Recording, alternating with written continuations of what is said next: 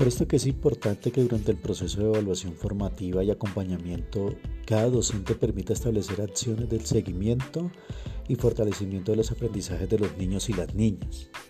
En este caso, eh, es vital valorar el proceso de cada estudiante y hacer un análisis frente a esas fortalezas y las debilidades de cada niño, recopilando evidencias e información necesaria que permita generar un plan de acción. Obviamente flexibilizando el currículo pensado más en el logro de los objetivos que en la calificación.